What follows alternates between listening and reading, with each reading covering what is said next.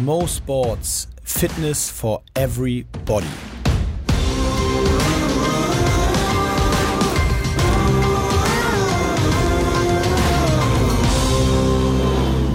Okay, ähm, ja, wir starten einfach, äh, wie gesagt, ganz entspannt los. Ähm, ich mache auch jetzt noch keine Einleitung, das lasse ich gleich selber machen, weil wir starten mit so einem kleinen Blog äh, mit fünf Oder-Fragen zum Warmwerden. Äh, Frage eins: Laufen oder mit Gewichten trainieren? Oder? also nicht Laufen. von beiden oder eher beides? Beides, aber ähm, mit Gewichten hauptsächlich Körpergewichtstraining. Also ich mache äh, eine Kombination aus Körpergewichtsübungen und Laufen, High-Intensity-Intervalltraining. Okay. Einzelsport oder Mannschaftssport? Einzel. Drinnen oder draußen? Draußen. Wettkampf oder just for fun? Just for fun. Häuptling oder Indianer? Häuptlinge sind Indianer. es geht ein bisschen um die Leaderrolle oder das, äh, also die Führung übernehmen oder Situationsabhängig. Gerne Häuptling, gerne Indianer. Okay. Dann vielleicht zu deiner eigenen Vorstellung. Also Jan Spandowski ist heute Gast in meinem Podcast. Ich freue mich sehr, dass du da bist. Vielen, vielen Dank. Ähm, die Vorstellung würde ich dich bitten, so ein bisschen selber zu übernehmen. Also vielleicht kannst du einmal erstmal schildern, woher du kommst und so ein bisschen Grundinformationen und ähm, dann deinen eigenen sportlichen Background ein bisschen vorstellen. Ja, sehr gerne. Danke, dass ich hier sein darf. Ähm, Janusz Landowski, hast du schon gesagt, ist mein Name. Ich bin gebürtiger Berliner. Wir sitzen hier an einem super sonnigen Tag in Berlin im Xletics Büro. Und ähm, wie ich da hingekommen bin, ist eigentlich, dass ich äh, seit meiner Jugend immer sportbekloppt war und ähm, habe auch seit meinem 13., 14. Lebensjahr auf einem relativ intensiven Niveau, nicht mit ganz so viel Erfolg wie du, aber auf einem intensiven Niveau Sport getrieben, Laufen. Ähm, es hat angefangen mit Cross Country, später dann Track, als ich äh, in den USA zur Schule gegangen bin und ähm, war da auch einigermaßen erfolgreich, ähm, so auf Bundesstaatenlevel oder auf Berlin-Level. Ähm, meistens waren es aber so zweite, dritte Plätze bei irgendwelchen Meisterschaften. Sag mal genau, welche Sport, also welche Sportart direkt Cross, Cross also Country, Cross Country ähm, ist ein klassisches Format, fünf Kilometer ähm, laufen über Stock und Stein durch die Natur. Ich habe aber auch 800 Meter, 1000 Meter und Meile gemacht auch 3000 Meter, 10.000 Meter Straße, beziehungsweise 10 Kilometer Lauf dann und ähm, mehr Just for Fun, dann auch Halbmarathon und Marathon, aber war so mit dem Laufgehen infiziert, ähm, dass ich unbedingt Marathon laufen wollte, als ich 15, 16 war. Darfst aber nicht in Deutschland, ist mhm. davon erst ab 18. Und ähm, bin dann in die USA geflogen, im Rahmen von einem Schüleraustausch war ich da und bin da dann mit 16 meinen ersten Marathon gelaufen. Ah, das, in den USA. Ja, genau. Start. Ja, und dann auch noch in Florida bei 31 Grad und 95 Prozent Luftfeuchtigkeit. Also ähm, ja, brutaler Einstieg, aber äh, das Gefühl, da über die Ziellinie zu gehen, äh, war, war Wahnsinn. Und, und gut, ist jetzt so eine Klassikerfrage, aber was, was ist deine Marathon-Bestzeit? Ähm, ich war nie gut in Marathon. Ich bin äh, 3,13 gelaufen. Ja. Ähm, aber im, also es ist jetzt keine schlechte Zeit, objektiv gesehen, ähm, aber im Verhältnis zu meinen Halbmarathon, 10 Kilometer okay. und 1000 Meter Zeiten ist es ein drastischer Abfall. Okay, sag mal. Also 1000 Meter 2,36, 2 Minuten 36, Halbmarathon in 1,19 und wow. ähm, dann würde man eigentlich extrapolieren, äh, dass ich den Marathon unter drei Stunden laufen müsste. Habe ich nie hingekriegt. Ähm, bin in meinem Leben auch nur fünf, sechs Mal Marathon gelaufen und äh, das wird dann irgendwann auch doch recht lange. Ich bin dann später zum Triathlon gekommen, mhm. ähm, als nur Laufen in Anführungszeichen zu langweilig wurde und ähm, hatte da unheimlich viel Spaß dran. Die Kombination aus neuen Sportarten. Ich war im Schwimmen eine komplette Wurst und am Anfang und habe da äh, wahnsinnig schnell Erfolge gesehen. Das hat mich total motiviert. Aber nach ein paar Jahren wurde mir dann auch Triathlon ein bisschen zu eintönig und so bin ich tatsächlich zum Hindernislaufen gekommen. Also auch dem Format, ähm, wo dann die Xletics Challenge und der Muddy Angel Run angesiedelt sind. Und ähm, habe darüber oder hatte vorher auch meinen Mitgründer, den Matthias Ernst, kennengelernt. Der ist ein absoluter Teamsportler, ähm, sehr verwurzelt im Handball. Mhm. Und ähm, wir haben uns eigentlich ähm, immer darüber geärgert oder er hat sich darüber geärgert, dass Laufen eigentlich eine coole Sportart ist, aber dass es eine Individualsportart ist und man es nicht richtig gut im Team machen kann. Und darüber ist auch die Idee entstanden, lass doch Hindernisse ins Laufen bringen, die man nur im Team bewältigen kann, die man nur gemeinsam schafft. Mhm. Daraus, äh, damit schaffst du es dann halt aus Laufen ein Team-Event zu machen und eine Teamsportart aus Laufen zu kreieren. Und das, ähm, die Idee hat uns beide total begeistert. Ähm, so hat das Ganze auch angefangen. Und dann haben wir bei einigen anderen ähm, Hindernisläufen mitgemacht und ähm, haben nie die Qualität und das Preis-Leistungs-Verhältnis und ähm, die Umsetzung gefunden, die wir uns selber gewünscht hätten und haben gesagt, das können wir besser oder zumindest versuchen wir das mal besser zu machen und äh, das hat dann auch ganz gut geklappt und so sind wir Marktführer geworden. aber äh, spannend, aber nochmal kurz einen Schritt zurück, weil du hast gerade beschrieben, wie ihr euch kennengelernt habt und die Idee mhm. entstanden ist. Aber du bist ja jetzt quasi nicht von der Schule, also vom sozusagen Schüleraustausch in Florida und Marathonlaufen direkt in diese Idee reingeboren, sondern was war beruflich quasi dazwischen? ja, da, also ich habe Abi in Berlin gemacht und ähm, hab, stand danach vor der Entscheidung, ähm, mache ich eine Firma weiter, die ich zu Schulzeiten gegründet hatte, aber die 2001, das war ähm, ein Ansatz mit einer Bonuskarte, mhm. dass soziales Engagement ähm, über Partnerunternehmen belohnt wird, so dass man für soziales Engagement in demokratischen Parteien, im Roten Kreuz und so weiter Punkte erhält und darüber Vergünstigungen bei Partnerunternehmen abrufen kann. Ähm, das hat sehr, sehr gut angefangen. Äh, 2001 ähm, mit dem Platz in der New Economy ist das auch komplett in die Hose gegangen, weil einige Geldgeber dann schnell umpriorisiert haben und Gelder rausgezogen haben. Also habe ich einfach mein Abi gemacht und ähm, bin danach studieren gegangen oder habe erstmal Zivi gemacht.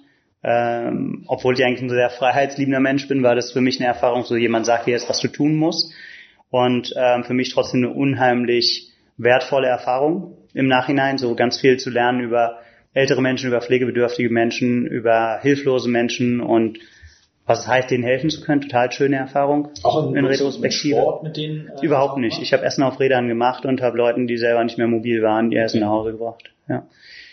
Und ähm, habe mich dann für ein Studium entschieden und das in meiner Brust haben da zwei Herzen geschlagen. Ich war hin und her gerissen zwischen ähm, Wirtschaft und Philosophie und habe mich dann für die Wirtschaft, fürs Wirtschaftsstudium entschieden und die Philosophie erstmal hinten angestellt. Äh, habe BWL studiert äh, in den USA und in Berlin und zwischendurch noch ähm, zwei Weltreisen gemacht, eine längere über knapp über ein knappes Jahr und eine kürzere über vier Monate ähm, und habe dann 2007 war es, glaube ich, ähm, meinen Abschluss gemacht, gute alte Diplom in, in BWL ähm, bin da ähm, über verschiedene Praktika habe ich dann äh, einen Blick in die Sportwelt bekommen. Ich äh, war bei Porsche und bei Audi jeweils im Motorsportbereich und habe mir aber auch verschiedene Beratungen angeguckt und ähm, die, äh, der Beruf des Unternehmensberaters fand ich spannend, wie schnell, was man für eine steile Lernkur Lernkurve hat, wie viele unterschiedliche Projekte in wahnsinnig kurzer Zeit ähm, man macht und auch ähm, die Qualität der Leute oder die intellektuelle Kapazität der Leute, mit denen man da zusammenarbeitet, hat mich einfach fasziniert und habe dann mich entschieden, nach dem Studium direkt in die Beratung zu gehen. War viereinhalb Jahre dann bei McKinsey, zweieinhalb Jahre Vollzeit und zwei Jahre in Teilzeit, wo ich parallel ähm, eine Promotion gemacht habe. Da kommt die Philosophie dann wieder ins Spiel. Ich habe mich mit Glücksforschung beschäftigt und an einem Lehrstuhl für Wirtschaftsethik bin ich der Frage nachgegangen, was ähm, Unternehmens Führung aus der Glücksforschung lernen kann. Und habe diese Promotion dann nach zwei Jahren abgebrochen. Das war ein krasser interner Struggle. Also keine leichte Entscheidung, habe die dann aber abgebrochen ähm, zugunsten einer Unternehmensgründung mit einem ehemaligen McKinsey-Kollegen ähm, bin ich als äh, Verantwortlicher fürs Marketing in eine digitale Sprachschule eingestiegen und habe das dann ein knappes Jahr gemacht. Habe aber auch gemerkt, dass mir da der Bezug zum Sport fehlt und ähm, die Arbeit ausschließlich am Bildschirm, weil es eben ein reines Digitalprodukt war, mich nicht komplett erfüllt. Habe dann neben dem Beruf Personal Trainings angeboten und äh, meine Personal Training Gruppe ist da sehr, sehr schnell von Freunden und Freundesfreunde auf deren Freunde, deren Arbeitskollegen und Arbeitskollegen von Freunden von Freunden angewachsen, so dass ich dann schnell vor der Entscheidung stand, ähm, stelle ich jetzt mehr Trainer ein oder mache ich das hauptberuflich oder ähm, kann man das eigentlich skalieren, war immer die Frage, die mich unternehmerisch daran interessiert hat. Und ähm, aus dieser Mission heraus dann auch Exceletics entstanden. Also die Mission, die da hinten auch groß an der, an der Wand geschrieben ist, Exciting People Through Sports. Und das war eben genau das, ähm, was wir tun wollten. Ich habe dann den Matthias angerufen, meinen Co-Founder, und habe gesagt, ich kündige jetzt meinen Job, ich mache das. Bist du dabei? Hat er gesagt, bist du wahnsinnig. Ich, äh, ich leite ein Unternehmen mit 50 Mitarbeitern und habe gerade ein Kind bekommen. Das war an einem Donnerstag. Und ähm, am Sonntag hat er dann wieder angerufen, hat gesagt, ähm, ich habe das geklärt, äh, ich bin dabei, wo soll ich morgen hinkommen? Und ja, ich hoffe, das, das hat nichts mit unserem Kind zu tun. Nein, das war das war der erste gemeinsame Arbeitstag dann Stark. bei Xletics sozusagen. Eine ähm, wahnsinnige Reise eigentlich. Also ich meine, das ist ja ein Buch wert über alle verschiedene oder verschiedenste Bereiche auch so. Das finde ich so interessant, so hm. sehr facettenreich. Ist so überhaupt keine Gerade, sondern es ist eher irgendwie über wahnsinnig viele Hindernisse, also ja. wahnsinnig vielen Umwegen. Ähm, und dann, das hast du eben ja schon so ein bisschen vorweggenommen, dann kam, also damals, glaube ich, ursprünglich war die CrossFit-Idee und genau. die Idee dieser, der Hindernisläufer. Kannst du da noch mal kurz erklären, wie kommt man jetzt dazu, oder ist das, ist das, ist das enormes Selbstbewusstsein oder ist es einfach unternehmerischer Drang zu sagen, ich mache bei ein paar Hindernisläufen mit, so hast du es eben beschrieben, und sage, das ist nicht gut genug, das, das geht besser. Weil du kannst dich ja in dem Segment an sich jetzt, du hast jetzt ja nicht viereinhalb Jahre in einer Unternehmensberatung dir sämtliche Hindernisläufe der Welt angeguckt und gesagt, so, ich analysiere die mal, sondern das war, so hast du es eben beschrieben, tatsächlich vom selber mitmachen, entschieden, passt mir nicht, da, da ist ein Markt. Es war eine Mischung. Ähm, es war eine Mischung aus dem Punkt, den ich eingangs erwähnt hatte. Ich bin ähm, passionierter Läufer und Individualsportler. Mein Mitgründer, der Matthias, ist Handballer und Teamsportler. Dass äh, wir gesagt haben, irgendwie müsste man doch aus Laufen eine Teamsportart machen können. Wie geht das? Dabei ist die Idee des Hindernislaufs entstanden oder Teamhindernisse mit einzubauen. Die, der zweite Aspekt war, ähm, dass wir das dann gemacht haben, gesehen haben, es gibt kein Produkt, was wir richtig, richtig gut finden. Und der dritte Aspekt war eher analytisch geprägt, dass wir uns angeschaut haben, was passiert im Sportmarkt, haben da auf die USA geguckt. Obstacle Course Racing war in den USA die am schnellsten wachsende Sportart zu der Zeit. Und ähm, wir haben da einfach gesehen, dass es, ähm, dass es eine Market Opportunity gibt, dass es eine Marktlücke gibt und haben auch gesehen, dass die in den USA dominierenden Anbieter äh, Probleme damit haben, das Konzept äh, für Europa zu adaptieren. Das Warum? ist ja. Woran liegt das? Ich glaube, es lag einmal an der Kommunikation, am Kundenzugang. Ähm, es war doch sehr amerikanisch, vielleicht auch ein bisschen überspitzt in den patriotisch hochgehaltenen Werten. So Army-mäßig. Ähm, genau, ein bisschen Army-mäßig. Ähm, unser damals größter Wettbewerber Mudder hat mit einer Charity zusammen äh, die hieß Wounded Warrior Pro Project, glaube ich, ähm, wo ähm, Renten gezahlt werden an Soldaten äh, der US-Armee, die im Krieg verletzt wurden und für die der Staat nicht vernünftig aufkommt, wenn ich das richtig verstanden habe. Mhm. Was auch ein, ein Charity Cause ist, ähm, der in Deutschland weiß ich nicht, wie gut wie gut der dahin passt. So verletzte US-Soldaten, wo der Staat sagt, nee, wir zahlen eure medizinische Versorgung nicht, dann über eine Charity zu refinanzieren, weiß ich nicht, wie gut das passt. Ich denke, ähm, die haben einen wahnsinnig guten Job gemacht, ähm, einfach mit der, die sind mit der kommunikativen Brechstange reingegangen und haben wahnsinnig schlaue und smarte PR-Arbeit gleichzeitig gemacht, haben dadurch allerdings auch dem Thema Hindernislaufen den Markt bereitet in Europa, so dass wir auf dieser Welle ähm, zum Teil freeriden konnten und ähm, dann sehr bewusst die Entscheidung treffen konnten, wir investieren zu Beginn relativ wenig in Marketing und ganz, ganz viel ins Produkt. Wir geben uns wahnsinnig viel Mühe mit dem Produkt.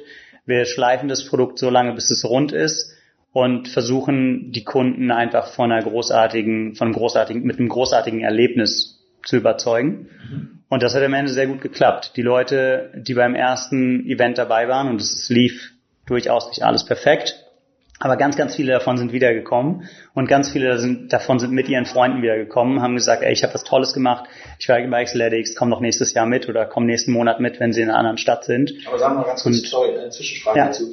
Du sagst, ja, primär ins Produkt investiert ähm, sicherlich äh, schlau, um sich erstmal abzugrenzen. Trotzdem brauchst du ja, musst du ja irgendwie von dir erzählen. Und äh, ich Klar. wollte ja wahrscheinlich auch das erste Event nicht mit 80 Freunden machen, sondern eben möglichst auch schon irgendwie ein paar hunderttausend, weiß ich nicht, Klar. Leute da haben. Äh, wo, wie funktioniert dieser Spagat? Ja, ähm, Online-Marketing war ähm, der Kanal, den wir am stärksten beackert haben. Und ähm, das zweite, ganz, äh, ganz einfach gesprochen, wir haben unheimlich viel gemacht. Wenn du ganz, ganz viel machst, dann können auch ein paar Sachen schiefgehen ähm, und dann funktionieren trotzdem ein paar. Also wir haben ähm, tagsüber im, im Büro Online-Marketing gemacht und das Produkt ausgearbeitet und ähm, versucht über verschiedenste digitale Kanäle Kunden anzusprechen und ähm, zu analysieren, zu welchen Kosten diese Kunden konvertieren und ob das ein nachhaltig tragbares Business Model ist. Dann haben wir abends die Daten, die wir tagsüber gesammelt haben, analysiert und dazwischen sind wir zu Fitnessstudios gegangen, haben Flyer verteilt und Leute persönlich eingeladen. Und ähm, nachts haben wir dann den nächsten Tag vorbereitet. Also es war einfach eine unheimlich intensive ähm, Zeit, die, äh, glaube ich, auch eine sehr ja, einen sehr strikten Arbeitsethos dann in der Zeit voraussicht. Aber es war einfach so, so cool, weil so viele Sachen passiert sind. Es hat so einen Spaß gemacht. Wir haben aus dieser, in der Gründungsphase einfach so viel Energie daraus gezogen, aus dieser Mission, Leute für Sport zu begeistern, dass wir einfach immer, immer weitergemacht haben und einfach so viele Dinge gemacht haben, dass es überhaupt nicht schlimm war, wenn ein paar nicht funktioniert haben, weil trotzdem genug übrig waren, die funktioniert haben. Und was, wenn du jetzt nur an das Produkt denkst, was ähm, unterscheidet oder was ist euer größter USP, kann man sagen? Oder wo würdest du, weil du eben auch gesagt hast, unser ehemals größter Konkurrent mit Tough äh, da wäre meine Frage, sind sie es nicht mehr? Und die zweite, wo siehst du die konkreten Unterschiede? Nicht nur siehst du sie, sondern wo sind sie? Also ich denke beim Produkt, ähm, die Unterschiede spiegeln sich am Ende in Nuancen wieder. Wir sagen, die größten Unterschiede gibt es eigentlich oder wir wollen uns dadurch auszeichnen, dass wir die besten Locations haben, dass wir die besten Hindernisse haben, dass wir richtig coole Teams auf unsere Events kriegen und dass wir in Summe das beste Preis-Leistungs-Verhältnis im Markt bieten. Und ähm, wenn wir jetzt die Teilnehmer, unsere eigenen Teilnehmer fragen, aber auch Leute, die sich insgesamt für den OCR-Markt oder für Hindernisläufe interessieren, dann ist auch das das Feedback, das wir kriegen. Die Hindernisse sind ähm, mit mehr Köpfchen oder besser durchdacht als bei vielen anderen Veranstaltungen. Die Locations sind unheimlich spektakulär und in Summe ist das Preis-Leistungs-Verhältnis ähm, so, dass ähm, wir nicht die billigsten sind, aber dass man für sein Geld was richtig Gutes ähm, geboten bekommt und dass es keine Abzocke ist. Also da haben wir, glaube ich, eine sehr gute Positionierung im Markt gefunden. Und zu dem zweiten Teil deiner Frage ähm, der Konkurrenzsituation mit Tough Mudder, als Hindernisse in Hindernisläufe in Deutschland neu waren, hat Tough Mudder es geschafft, ähm, relativ schnell hohe Teilnehmerzahlen zu bewegen. Allerdings nach unseren externen Einblicken, die wir da jetzt haben, ist es denen nicht so sehr gelungen, die Teilnehmer auch ein zweites und ein drittes und ein viertes Mal auf ihre Events zu bekommen. Das ist bei uns anders. Viele, viele Leute kommen wieder, viele Leute kommen mit ihren Freunden wieder. Und ich denke, diese Strategie, die besten Locations, die besten Hindernisse und das beste Preis-Leistungs-Verhältnis, das hat sich ähm, durchgesetzt, das hat sich ausgezahlt.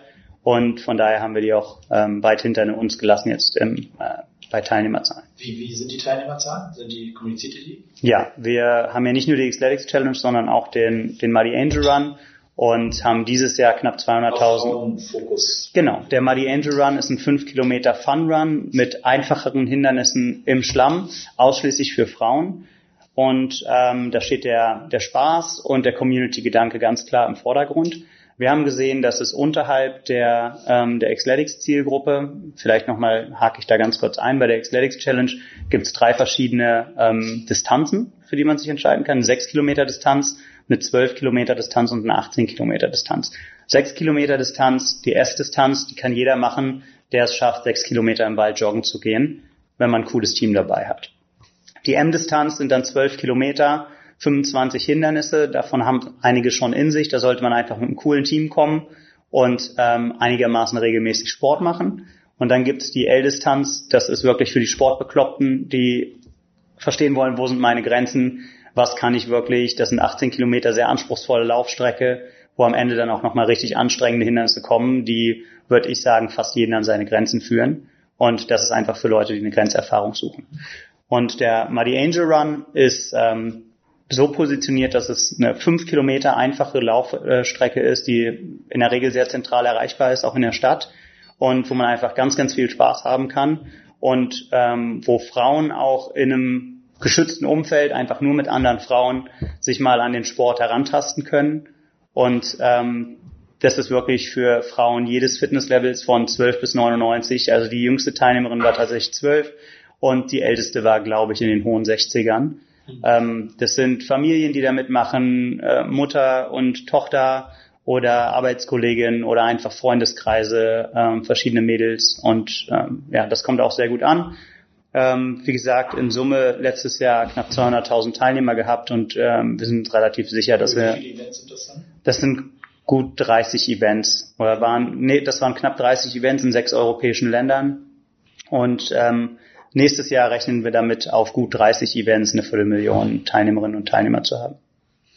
Stark und vielleicht nochmal eine Frage, weil ähm, in Bezug auf darüber unterhalten wir uns am Rande, aber das, was wir machen, wo ja der, die Zeit so eine wichtige Rolle spielt. War das jemals für euch ein Gedanke, ähm, dass man, dass der Wettkampfcharakter da, damit reinzubringen oder war es immer klar, Fokus äh, ist wirklich auf der Team Challenge? Du hast ja auch einleitend gesagt bei äh, bei Wettkampf oder Just for Fun eher Just for Fun in deiner persönlichen Überzeugung, aber jetzt auch gilt das auch für, für die Athletics Challenge. Mhm. Also ganz klarer Fokus ähm, ohne Zeitnahme. Das Motto von der Athletics Challenge ist ein Team, ein Ziel.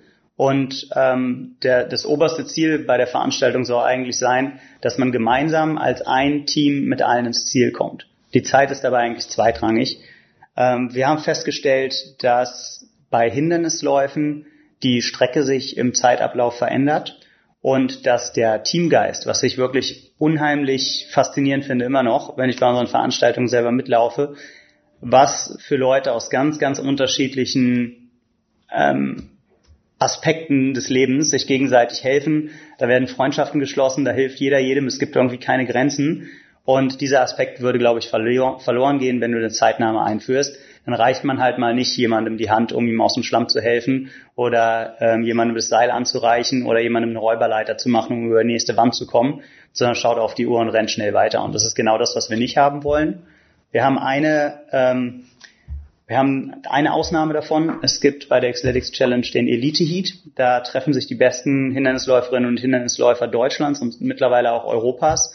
Ähm, es geht um ein Preisgeld von immerhin 12.000 Euro. Da sind die Teamregeln außer Kraft gesetzt. Jeder Athlet und jede Athletin müssen alle Hindernisse alleine überwinden und ähm, der Schnellste gewinnt. Mhm. Dann quasi der Erste, der finisht, ist, ist der Sieger jetzt wird nicht Zeit gestoppt und beim nächsten Mal wieder, sondern es wird einfach nur, wer zuerst ins Ziel hat gewonnen. Korrekt. Ähnlich wie in der Formel 1 gibt es da ein Punktesystem für den ersten Platz, für den zweiten Platz, für den dritten Platz ähm, gibt es Punkte und am Ende der Saison wird dann Gesamtsieger ähm, ermittelt. Ja. Kommen wir so ein bisschen auf äh, den, oder vorhin schon mal angesprochen, Fitnessmarkt an sich, also diese Welt, in der ihr euch, wir uns da bewegen. Mhm. Ähm, du hast vorhin einen Competitor mit Tafmada schon angesprochen. Wie ist so deine grundsätzliche Einschätzung zu dem Markt? Wir sprechen immerhin über ein Auto-Event und viele Leute, gerade aus der Welt, die jetzt so einen Podcast hören, äh, beschäftigen sich beruflich oder privat mit, den, mit Themen wie demografischer Wandel, äh, Online-Gaming, also irgendwie gefühlt alles Sachen, die jetzt erstmal nicht wahnsinnig doll dafür sprechen, dass ein Outdoor-Sport-Event oder ein Sportevent an sich ähm, äh, die Zukunft ist provokativ gesagt. Ähm, wie schätzt du diesen Markt grundsätzlich ein? Ja, komplett ähm, valide Thesen. Ich habe aber komplett valide äh, Antithesen dazu auch, natürlich. Wir glauben ganz stark an, ähm, an einen Grundsatz, nämlich dass ähm, das, was du im Leben tust, dich deutlich glücklicher macht als das, was du im Leben besitzt. Also wir sehen auch in den jüngeren Generationen einen Wandel davon, äh, dass Leute immer mehr Stuff, Dinge besitzen wollen, sondern dass sie Abenteuer erleben wollen. Und ähm, da schlage ich die Brücke dann wieder zu meinen Erkenntnissen aus der Glücksforschung auch. Es ist ähm, in vielen, vielen Dutzenden von Studien rausgefunden worden, dass tolle Erlebnisse, die wir mit Freunden teilen, einen signifikant höheren Impact auf unsere Zufriedenheit haben und äh, auf das Lebensglück der Menschen. Als Mannschaftssportler spricht mir aus dem Herzen. Ja, ja genau. Und ähm, wir haben auch mit unseren Online Online wir haben enge ähm, enge partnerschaftliche Beziehungen mit Facebook und Instagram zum Beispiel, die, mit denen haben wir gemeinsam ähm, uns diese Daten auch angeguckt, diese Hypothese mal getestet und in der Umfrage kam auch äh, raus, dass äh, 70 Prozent der jungen Generation, das sind in der Umfrage, glaube ich, Menschen unter 27, mehr Geld für Erlebnisse ausgeben wollen und weniger Geld in Dinge investieren wollen. Und das ist natürlich, sind natürlich Trends, die, die darauf einzahlen. Und äh, für mich, ich kann mir eigentlich kaum was Schöneres vorstellen, als mit Menschen, die mir wichtig sind, die ich gerne habe, draußen geilen Sport zu machen. Das ist und das ist genau das, was wir machen. Das, das klingt auch, also ich sehe das genauso. Ich habe ähm, die, nicht die Sorge, aber äh, wenn ich zumindest mir diese Online-Gaming-Geschichten und ähnliches angucke mhm. und sehe, wie E-Sports wächst, ja. habe ich persönlich einfach nur die große Sorge, dass sich das irgendwann in einer gewissen Form äh, wandeln kann. Ich hoffe einfach nur, dass es nicht so weit kommt, weil dieses, das Thema macht mich schon manchmal nachdenklich, muss ich gestehen, wenn ich mir angucke, wie dieser Markt parallel wächst.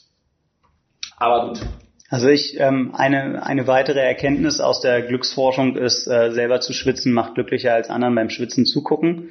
Das heißt, ähm, selbst aktiv betriebener Sport macht glücklicher als passiv konsumierter Sport.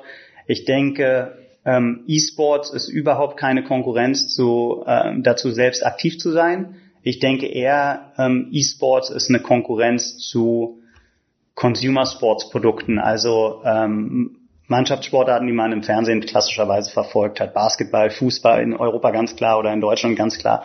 An allererster Stelle natürlich Fußball, ähm, aber auch ähm, Basketball, Eishockey, was, was es da sonst noch gibt. Und ich denke, dass wir da schon eine Entwicklung haben, wo auch ähm, allen voran die Fußball-Bundesliga sich die Frage stellen muss, äh, gegen wen konkurriert sie? Ist das, ähm, ist das wirklich Handball oder Volleyball oder ein Hockeyspiel oder ist das nicht viel mehr der nächste, das nächste Killer-Game auf, auf E-Sports oder Netflix oder auch ähm, sinnvoll aufbereiteter Content aus der NBA und der NHL und der NFL. Absolut. Ähm, Nochmal ein Sprung zum, oder kleiner Sprung zurück eigentlich wieder.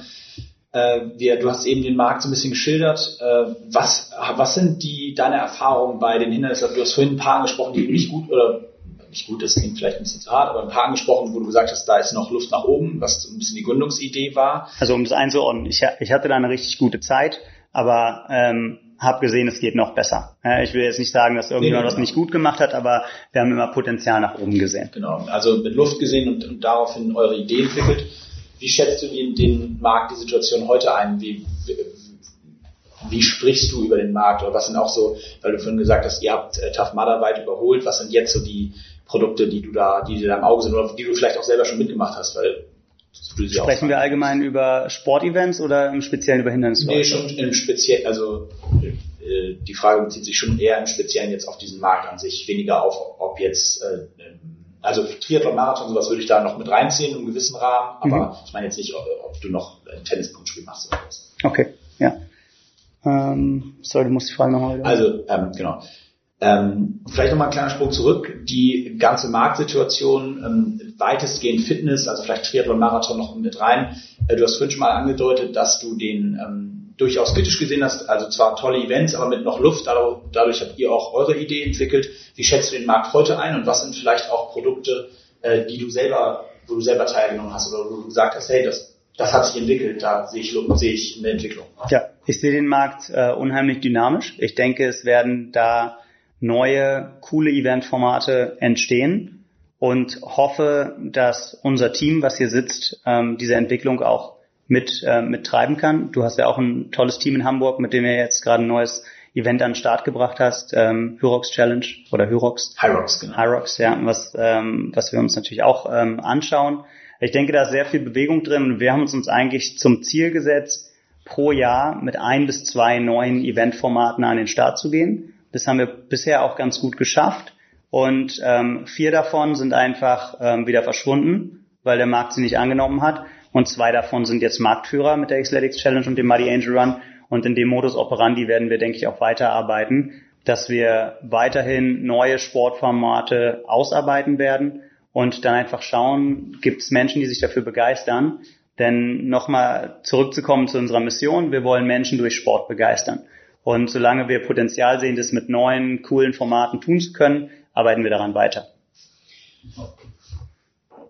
Noch nicht ganz das Ende, aber äh, weil du vorhin auch natürlich als Unternehmer die, das Wort, berühmte Wort äh, skalieren oder Skaleneffekte äh, genannt hast, ähm, erstmal, ihr habt ja unglaublich spektakuläre Locations zum Teil. Also ich habe gerade schon einmal erzählt, dass wir durch euer äh, schönes Office gewandert sind, dass ich äh, einen Steinbruch, in dem ihr auch war, von innen gesehen habe, ohne gerade jetzt die, den Aufbau, aber der ist so schon ziemlich imposant. Der muss nochmal wiederkommen. genau.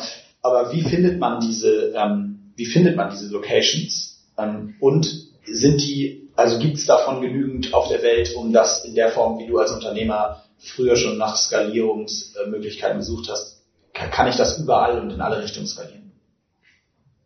Ja, ich teile die, äh, teile die Frage in ähm, vielleicht in zwei, drei Subfragen. Ähm, wie findet ihr die? Das ist ähm, zum Teil ein Geschäftsgeheimnis. Zum Teil kommen aber auch einfach Locations auf uns zu und sagen, Mensch, ich kenne jemanden, der hat bei euch mitgemacht oder ich habe Material von euch gesehen, wollen wir das nicht hier auch machen? Ähm, das ist natürlich der, der einfachste Weg, aber ähm, wir arbeiten da auch sehr intensiv dran, wirklich die besten Locations zu identifizieren, über systematische Recherche dann dahin zu fahren, uns das vor Ort mit den Eigentümern oder mit den Pächtern oder den jeweils verantwortlichen Behörden anzuschauen, im Detail durchzugehen, wie man die Location optimal dann auch für unsere Eventformate nutzen kann. Und ähm, daraus ergeben sich dann auch langfristige und vertrauensvolle Partnerschaften, wo man mal einen Tipp bekommt, das könntest du dir noch angucken, das könntest du dir noch angucken. Ähm, ich glaube, das, äh, das Kernargument ist da auch einfach mit offenen Karten zu spielen und ähm, langjährige Beziehungen aufzubauen. Ähm, denn jemand auf sein Grundstück zu lassen und den da eine Veranstaltung mit 10, 15.000 Menschen machen zu müssen, das, äh, da kriegen wir viel Vertrauensvorschuss und ähm, das, das gilt es dann halt auch nicht auszunutzen, sondern einfach sich da vernünftig zu benehmen und professionelle Events zu machen. Und dann nochmal der sozusagen die zweite Subfrage ähm, bezüglich der Skal Skaleneffekte mhm. und Möglichkeiten. Du bist, äh, du bist ja selber im Sportevent-Business. Das heißt, ähm, der Business Case im, bei Sportevents ist eigentlich immer so, der allererste Teilnehmer, der sich für eine Veranstaltung anmeldet, ist irre teuer. Denn du musst die Location mieten oder in eurem Fall eine Messehalle mieten. Du musst alles aufbauen und hast eine Person, die sich vielleicht für 50 Euro ein Ticket gekauft hat. Damit kannst du das natürlich nicht refinanzieren. Wenn du aber dann an einen Punkt kommst irgendwann, wo sich schon 9.999 Menschen ein, äh, angemeldet haben und der Zehntausendste sich auch noch anmeldet, dann sind deine Fixkosten gedeckt und das Ticket ist recht profitabel. Also stellt sich die ja, die, die Kostenrechnung relativ vereinfacht gesprochen in dem, in dem Bereich dar. Und ähm, deshalb ist das schon weiter skalierbar. Natürlich stoßen einige Locations dann einfach an ihre Grenzen. Wir wollen nicht, dass die Leute an Hindernissen lange Wartezeiten haben. Wir müssen gucken, dass es eine vernünftige Parkplatzinfrastruktur gibt. Es gibt sicherheitsrelevante Aspekte, die in der Konzeption berücksichtigt werden müssen. Es gibt Auflagen von lokalen Behörden und Ämtern, äh, die eingehalten werden müssen. Und von daher gibt es da gewisse Restriktionen, aber ähm, mit, wenn man da vernünftig drüber nachdenkt und mit den Ansprechpartnern drüber spricht und vernünftig damit umgeht, dann gibt es da auch viel Gestaltungsmöglichkeiten, sodass am Ende ein richtig gutes Event für die Leute bei rauskommt und der Eigentümer happy ist und die Behörden happy sind und wir happy sind. Stark. Ähm, noch zwei äh, Fragen, bevor wir zu unserem Abschluss-Sportmomenten kommen. Ähm, die erste Frage, und keine Sorge, du darfst, musst hier bei weitem nicht High Rock sagen, aber mich interessiert, was hat dich als der, jemand, der sich jetzt seit so langer Zeit damit beschäftigt, was ist so äh, in, in, in dem vergleichbaren Segment, was hat dich in den letzten vielleicht Jahren oder Monaten am meisten überrascht? Also was ist, oder hat dich irgendwas so überrascht, dass du sagst, hey, das ist eine geile Idee, das ist gut gemacht worden und, und das funktioniert oder es kann funktionieren? Im, Im Umkehrschluss, was ich damit meine, ist nicht, ähm, das ist für uns ein, große, ein großes Konkurrenzprodukt, sondern eher, ähm, du beschäftigst dich schon so lange mit der Idee und hast wahrscheinlich inzwischen auch schon viele neue Sachen wieder gesehen, auch gerade in, im Ausland, ihr seid in sechs europäischen Ländern. Wo kommen vielleicht die coolste äh, Innovation her? Ja, ähm, was hat mich am meisten überrascht? Ich denke, das ist tatsächlich der Bereich E-Sports. Ich persönlich habe dazu keinen riesigen Bezug und äh, finde es aber total faszinierend, dass Stadien gefüllt werden und 40.000 Leuten anderen beim Computerspielen zu gucken. Das ist eine, eine Entwicklung, die ich persönlich äh, schwer jetzt emotional nachvollziehen kann, aber ich gucke auf die Zahlen und denke so, wow, da, äh, da entsteht was, das kann groß werden. Und äh, das muss man einfach mal anerkennen, dass das was ist, was groß ist. Das, war das ist tatsächlich etwas, was mich überrascht hat ähm, was ich auch so nicht hervor, äh, vorhergesehen hätte. Ähm, was finde ich spannend? Welche Entwicklung insgesamt im Sportmarkt äh, ist, glaube ich, die, die Snackability von Sport-Content. Ähm, was ich vorher schon kurz angesprochen hatte. Ich denke, vor allem große Clubs und internationale Ligen müssen sich sehr stark mit der Frage auseinandersetzen, welches Live-Erlebnis kann ich in der Arena bieten und welchen Content muss ich zur Verfügung stellen, um mein Produkt oder die Sportart interessant zu machen und eine für eine Generation aufzubereiten, die nicht mehr 90 Minuten linear im TV ein Fußballspiel verfolgt, sondern die halt die wichtigsten Spielszenen innerhalb von drei Minuten aus den 16 Vereinen, die sie global interessieren und die müssen nicht mehr in der gleichen Liga spielen, ähm, verfolgen können. Ich kenne fast niemanden in meinem Freundeskreis, der regelmäßig Live-Fußballspiele guckt. Ich kenne, glaube ich, tatsächlich niemanden, der am Stück die ganze Sportschau guckt.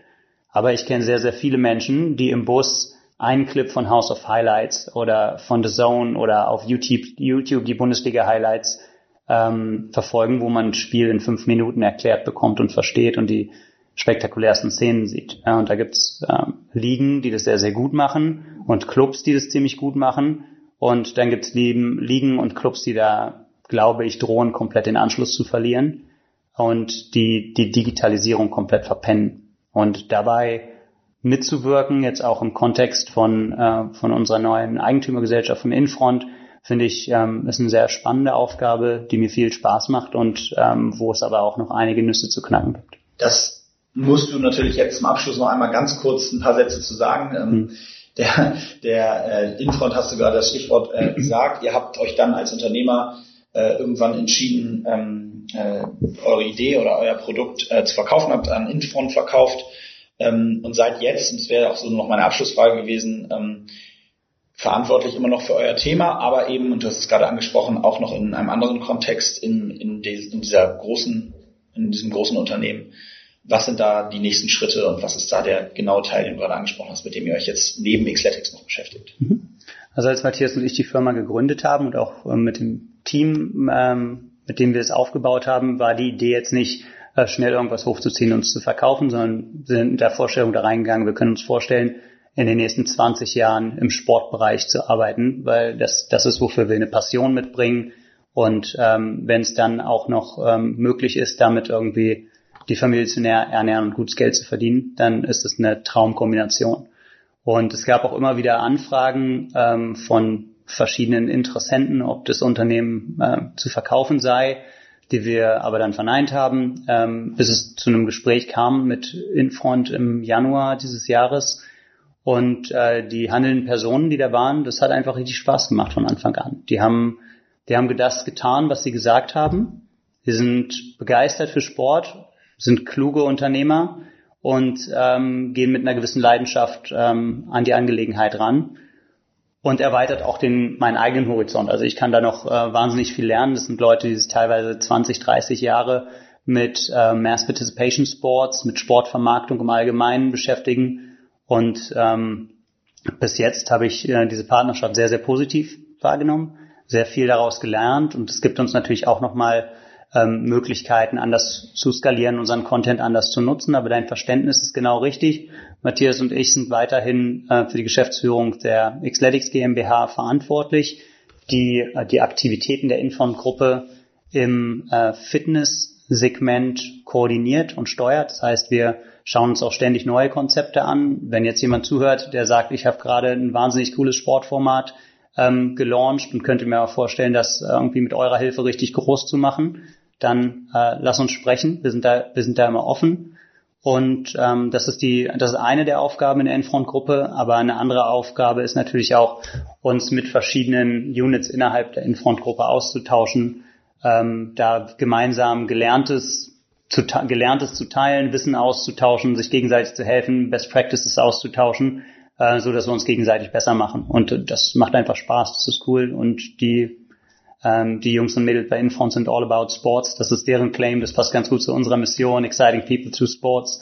Und äh, von daher ist das eine, eine richtig gute Partnerschaft. Und was ist jetzt das nächste große Ding, was Infront mit euch zusammen aufzieht? Das siehst du in zwei Monaten. Okay, sehr gut.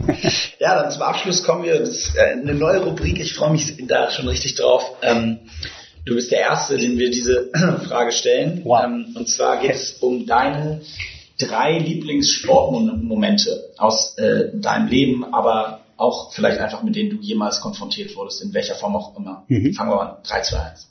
Okay. Den ersten lasse ich raus, das war der Marathon in Florida, aber das äh, kaufe ich nur sozusagen als, als Free Shot. Ja. Okay. Ähm, was auf jeden Fall dazu gehört, ist ähm, unser allererstes selbst durchgeführtes Event, X-Athletics Challenge 2014, damals noch unter dem Namen CrossFit. Ähm, als da die ersten Teilnehmer über die Ziellinie gegangen sind, das war einfach Gänsehaut pur oder auch beim Start, das war einfach Gänsehaut pur. Das erste Mal Tausende von Menschen auf deiner Veranstaltung ähm, und das äh, zu sehen, was dieses Team, was hier äh, im Hintergrund von uns sitzt und arbeitet, auf die Beine gestellt hat, das hat mich einfach ähm, unheimlich stolz gemacht und es ist auch immer noch so, jetzt am Abschluss der Saison gucke ich darauf, ähm, wie sich einzelne Personen auch in dem Team entwickelt haben, aber auch das ganze Team als Ganzes und was die mittlerweile hier auf die Beine stellen, wo sie wirklich hunderte, hunderttausende von Menschen äh, für Sport begeistern. Das ist, ähm, ja, das lässt mich manchmal ehrfürchtig werden und ist absoluter Gänsehautmoment und erzeugt so eine ganz tiefe Dankbarkeit auch für das, ähm, was die ähm, Mitarbeiterinnen und Mitarbeiter hier, die äh, ganzen Sportbekloppten da hinten, äh, auf die Beine gestellt haben. Also wirklich cool. Das kann ich sehr, sehr gut nachvollziehen. Aber einer fehlt noch. Ja, ähm, ich glaube, da muss ich sagen, meine erste Welle. Ich bin, ähm, bin leidenschaftlicher Wellenreiter, Surfer. Und äh, das erste Mal auf so einer Welle zu stehen und ähm, zu merken, du kannst irgendwie auf dieser Wahnsinnskraft, die der Ozean dahinter dir anschiebt, äh, ein bisschen Spaß haben und äh, ein, zwei Kurven fahren, bevor du, äh, bevor du wieder im Wasser liegst. Äh, das ist, das ist cool. Und dann gab's noch. Wo war das? Also die allerersten Versuche waren in Florida, tatsächlich bei meinem, bei meinem Schüleraustausch, aber seitdem ähm, mit sehr viel Leidenschaft und Passion dahinter, hauptsächlich in Indonesien und, äh, und in Südafrika. Und äh, auch wenn es da ganz schön kalt ist. Aber Bock, Bock es trotzdem auf jeden Fall. Ja.